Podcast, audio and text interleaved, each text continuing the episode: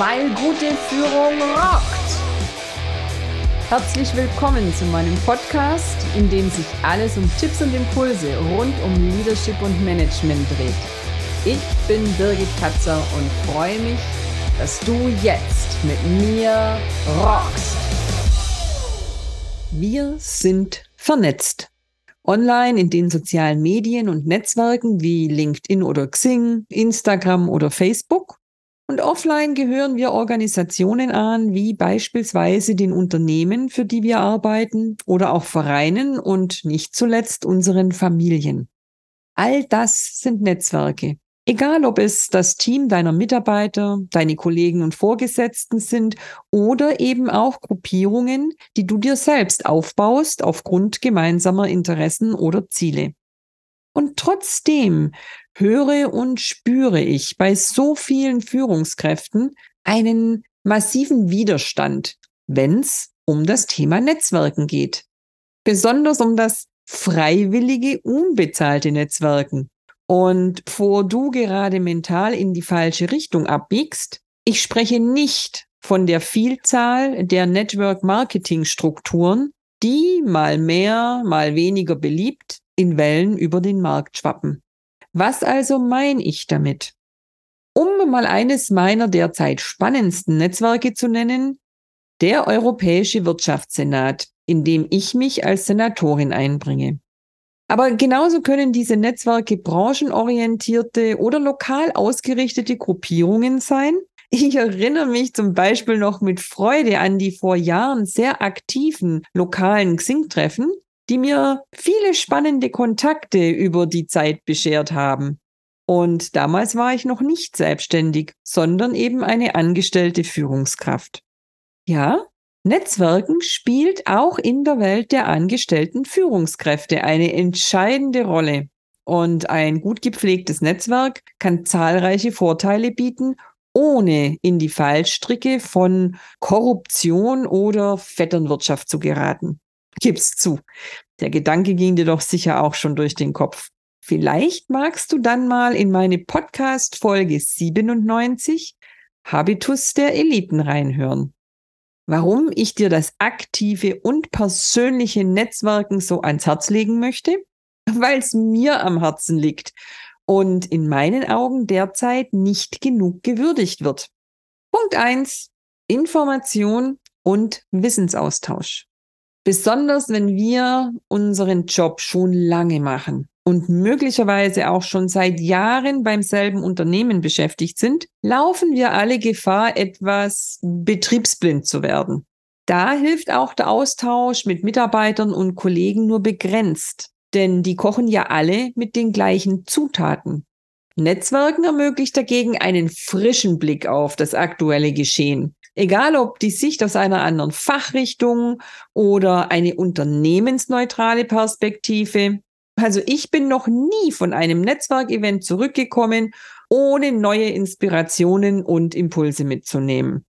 Und manchmal sogar ganz konkrete Antworten und Hinweise auf Fragen und Probleme, bei denen ich mich im eigenen Saft schmorend einfach nur im Kreis gedreht hätte. Durch diese offenen Gespräche habe ich nicht nur einmal den Zugang zu aktuellen Informationen und bewährten Praktiken bekommen. Führungskräfte können bei Netzwerkgesprächen also von den Erfahrungen anderer profitieren und neues Wissen für die eigene Arbeit gewinnen. Für mich der zweite wichtige Punkt, ein gut gepflegtes Netzwerk kann dazu beitragen, berufliche Aufstiegschancen zu erhöhen. Denn wer weiß, vielleicht kennt ja wer wen, wenn es beim nächsten Mal um die Besetzung einer Traumposition geht, die genau zu deinem Profil passt. Denk dabei doch einfach mal an dich selbst, wenn du eine Führungsposition zu vergeben hast. Würdest du dir nicht auch eher die Bewerbungen wohlwollend ansehen, die dir jemand aus deinem Umfeld persönlich empfiehlt? Oder wärst du nicht dankbar für den Hinweis auf einen Hidden Candidate, die oder der zu deiner Anforderung passt und den du dann über den gemeinsamen Kontakt XY auch geschmeidig ansprechen kannst? Und so funktioniert es eben in der anderen Richtung auch für dich, wenn du ein passendes Netzwerk liebevoll pflegst. Dazu kommt auch die Möglichkeit für sich selbst attraktive zukünftige Arbeitgeber aus erster Hand abzuchecken, statt nur deren blumige Versprechen auf der Homepage zu lesen. Und wenn du gerade die ersten Schritte deiner Führungskarriere gehst, dann ist es auch eine gute Möglichkeit, von erfahrenen Leadern und Mentoren zu lernen. Auch das kann in Hinsicht Karriere entscheidend sein. Was für die persönliche Karriereentwicklung hilfreich ist, kann auch im ganz direkten Arbeitskontext nützlich sein. Netzwerke können wertvolle Ressourcen bieten, sei es in Form von Unterstützung bei der Lösung von Problemen, der Vermittlung von Kontakten oder bei der gemeinsamen Nutzung von Ressourcen. Und auch hier plaudere ich mal aus dem Nähkästchen. Mit Dienstleistern oder Services, die mir persönlich über Mund-zu-Mund-Propaganda weiterempfohlen wurden, bin ich eigentlich immer sehr gut gefahren. Besonders wenn du kein geborener Smalltalker bist, wirkt das Netzwerken Wunder für deine persönliche Entwicklung. Sich selbst mal zu hinterfragen im Sinne von, wie will ich wahrgenommen werden? Wie wirke ich? Oder vielleicht sogar eher, was kann ich tun, um so zu wirken, wie ich es mir wünsche? Was genau zeichnet mich aus und was kann ich in einem Netzwerk beitragen? Diese Fragen helfen dir dabei, für dich eine Art Standortbestimmung der Außenwirkung vorzunehmen. Und wir wissen es ja alle, nur wenn ich weiß, wo ich stehe, weiß ich, in welche Richtung mein Ziel liegt. Bist du eher der stille Typ oder die Schweigerin, Egal ob aus Unsicherheit oder weil es einfach deinem Naturell entspricht, sind das auch gute Gelegenheiten, an dieser Seite von dir zu arbeiten. Denn als Führungskraft musst du zwar kein extrovertierter Dampfplauderer sein, aber du musst doch oft souverän und klar kommunikativ Stellung beziehen und eben auch aus dem Schatten mal in die erste Reihe treten. Und auch das lässt sich bei Netzwerktreffen ganz prima trainieren, denn da bietet sich oft die Gelegenheit einer kurzen Vorstellungsrunde oder Präsentation. Die Interaktion mit unterschiedlichen Menschen und die Teilnahme an Diskussionen fördern genau diese Seite deiner persönlichen Entwicklung und sie öffnen dich für das Sehen aus verschiedenen Perspektiven und die Entwicklung sozialer Fähigkeiten, von denen wir ja wissen, dass sie speziell für Führungskräfte immer wichtiger werden. Und als Folge all dieser vorigen Punkte steigert das Netzwerken schlicht deine berufliche Sichtbarkeit. Denn ein gut gepflegtes Netzwerk kann sowohl online als auch offline die Sichtbarkeit und Reputation einer Führungskraft entscheidend erhöhen. Und das wiederum öffnet Türen und ermöglicht neue Chancen. Leider sehen auch heute noch viele Menschen das Netzwerken entweder als Kaltakquise-Wiese, die es gnadenlos abzugrasen gilt, oder als Klüngelei.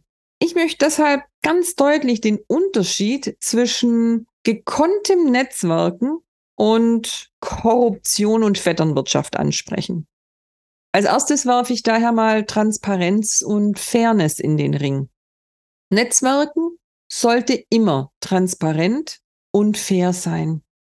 Es geht darum, Beziehungen aufzubauen, Informationen auszutauschen und auf Gegenseitigkeit beruhende Vorteile zu bieten. Korruption und Vetternwirtschaft hingegen beinhalten undurchsichtige, oft manipulative Aktivitäten, die vor allem auf den persönlichen Vorteil ausgerichtet sind. Das zweite Schlagwort ist Integrität. Netzwerken erfolgt im Einklang mit ethischen Prinzipien, während Korruption und Vetternwirtschaft in der Regel ethische Normen verletzen. Führungskräfte sollten sich bewusst sein, dass Integrität und ethische Grundsätze in Netzwerkbeziehungen stets eine Rolle spielen müssen. Mein dritter Punkt, Diversität. Ein wirksames Netzwerk umfasst eine Vielzahl von Menschen aus ganz verschiedenen Hintergründen und Branchen. Netzwerke leben von Diversität. Wichtige Voraussetzung ist Offenheit für anderes und Neues. Vetternwirtschaft hingegen konzentriert sich oft auf eine eng begrenzte Gruppe von Personen und Meinungen und ist meist von persönlichen Interessen geleitet. Für mich genauso wichtig, Netzwerken sollte auf die berufliche Entwicklung und die Zusammenarbeit abzielen, um gemeinsam Mehrwert zu schaffen. Korruption und Vetternwirtschaft hingegen sind oft darauf ausgelegt, individuelle Vorteile auf Kosten anderer zu erzielen. Ja, ich lege allen, auch oder sogar besonders den angestellten Führungskräften, das konstruktive Netzwerken ans Herz, indem sie zum Beispiel aktiv an Branchenveranstaltungen und Konferenzen teilnehmen, sowie die regelmäßige Kommunikation und Interaktion mit Kollegen und Branchenexperten. Auch Mentoring und Coaching in Anspruch zu nehmen, um von erfahrenen Fachleuten zu lernen, kann eine Möglichkeit für einen bereichernden Austausch sein, wenn du nicht so wirklich der Typ für größere Gruppenevents bist. Warst du also Ethik und Integrität in allen beruflichen Beziehungen, dann kannst du das Netzwerken als eine wertvolle berufliche Ressource betrachten, um sowohl deine eigene Entwicklung als auch die des Unternehmens voranzutreiben. Na, Hast du jetzt vielleicht sogar so richtig Lust aufs Netzwerken bekommen? Dann habe ich jetzt noch je fünf Do's und Don'ts für dich, die dir den Einstieg erleichtern oder deine Ergebnisse beim Netzwerken optimieren können. Meine Do's? Nummer eins. Setz dir klare Ziele, die du auf der Veranstaltung erreichen möchtest. Möchtest du neue Kontakte knüpfen, bestehende Beziehungen vertiefen oder bestimmte Informationen sammeln. Je nachdem, was dein Ziel für die Veranstaltung ist, bereite dich entsprechend darauf vor, lies das Teilnehmerverzeichnis oder sieh dir die Speakerlisten an. Zweitens, höre aufmerksam zu. Wenn du mit anderen sprichst, fass dich kurz und gib auch anderen Teilnehmern die Gelegenheit, das Wort zu ergreifen. Stell Fragen, das zeigt Interesse und dir bleibt dein Gegenüber dadurch normalerweise auch besser in Erinnerung, sodass du bei einer späteren Kontaktaufnahme daran anknüpfen kannst. Versteh mich nicht falsch. Keinesfalls sollst du das stubbe Mauerblümchen geben oder dir jedes Wort aus der Nase ziehen lassen. Aber nur beim Zuhören erfährst du Neues und wenn du klar und konkret kommunizieren kannst, statt zu schwadronieren, dann macht das auch einen souveränen und deutlich angenehmeren Eindruck. Nutze drittens die Gelegenheit vor allem auch, um bestehende Kontakte zu pflegen und zu vertiefen. Beim Networking geht es eben nicht nur um das Knüpfen neuer Beziehungen, sondern auch um das Erhalten und Pflegen bestehender. Und aus eigener Erfahrung kann ich sagen, dass sich das gegenseitige Vertrauen und vor allem das sich erinnern zur passenden Gelegenheit erst nach drei bis fünfmal Kontakten einstellt. Deshalb sei auch nicht frustriert, wenn sich aus neuen Kontakten nicht sofort fantastische und lukrative Gelegenheiten ergeben. Manchmal will gut Ding eben doch Weile haben. Und um viertens beim Kontakt zu bleiben, tausche Kontaktinformationen aus. Klingt jetzt vielleicht total banal, wird aber trotzdem oft vergessen. Da ist man im Rausch des angenehmen Gesprächs. Die Veranstaltung geht zu Ende, man verabschiedet sich, geht auseinander und hat keine Kontaktinformationen. Die klassische analoge Visitenkarte ist in diesen Fällen immer noch sehr hilfreich. Oder du kannst dir heute natürlich die Informationen digital notieren. Fühl dich auch frei, interessante Personen bei solchen Gelegenheiten nach deren Kontaktdaten zu fragen. Auch die sind ja zum Netzwerken da. Das erleichtert die spätere Kontaktaufnahme und nicht selten war ich schon froh, mich dank der Visitenkarte nochmal besser an mein Gegenüber zu erinnern und durch die zusätzlichen Informationen auf der Karte die Vernetzungsanfrage zum Beispiel auch an den oder die richtige zu senden, wenn der Name auf einer Plattform öfter vorkommt. Ja, last but not least, zeige Dankbarkeit, wenn dir jemand geholfen oder Informationen mit dir geteilt hat. Ein einfaches Dankeschön im Nachgang kann den Unterschied für zukünftige erfolgreiche Kooperationen ausmachen. Und zum Abschluss jetzt noch die Don'ts aus meinem persönlichen Netzwerkknicke. Don't number one. Vermeide es, ausschließlich über berufliche Themen und die Arbeit zu sprechen. Menschen mögen es, sich auch auf persönlicher Ebene zu verbinden. Finde daher einen ausgewogenen Gesprächsansatz aus beruflichen und persönlichen Gemeinsamkeiten. Das bedeutet nicht, dass die Gespräche direkt privat werden müssen. Mein Don't Number Two. Netzwerken bedeutet auf Augenhöhe mit anderen zu kommunizieren. Ganz egal, welcher Titel auf deiner Visitenkarte steht. Souverän und sicher aufzutreten, eine klare, kraftvolle und kompetente Ausstrahlung an den Tag zu legen. Das ist okay.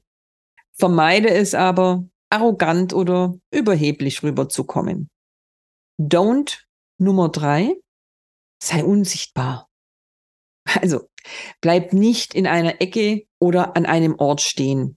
Beweg dich aktiv in der Veranstaltung und sprich mit verschiedenen Menschen. Nur so erfährst du Neues und nur so erfahren die anderen, was du zu bieten hast. Mein Don't Nummer vier. Respektiere persönliche Grenzen und bleib locker, wenn jemand nicht sofort Interesse zeigt. Dräng dich nicht auf und bitte, bitte, bitte bedenke, ein Netzwerktreffen ist keine Kaltakquise-Wiese. Mein letztes Don't Number Five. Vergiss nicht, die Zusagen, die du machst, einzuhalten. Wenn du versprichst, dich bei jemandem zu melden oder Informationen zu teilen, dann halte dein Wort. Das baut Vertrauen für die Zukunft auf. Ich freue mich jedenfalls jetzt schon auf die nächsten spannenden Netzwerkveranstaltungen und falls wir uns dort mal über den Weg laufen sollten, sprich mich unbedingt an. Falls du darauf nicht warten willst, findest du meine Kontaktinfo in der Podcast-Beschreibung. Ich freue mich immer über Feedback oder über deine Fragen. Ansonsten sage ich danke fürs Reinhören und bis zum nächsten Mal. Deine Birgit Katzer. Schön, dass du dabei warst. Alle Infos und mehr findest du auch in den Show Notes oder in der Podcast-Beschreibung. Ich freue mich drauf, dich auch in der nächsten Folge wieder zu inspirieren, weil gute Führung rockt.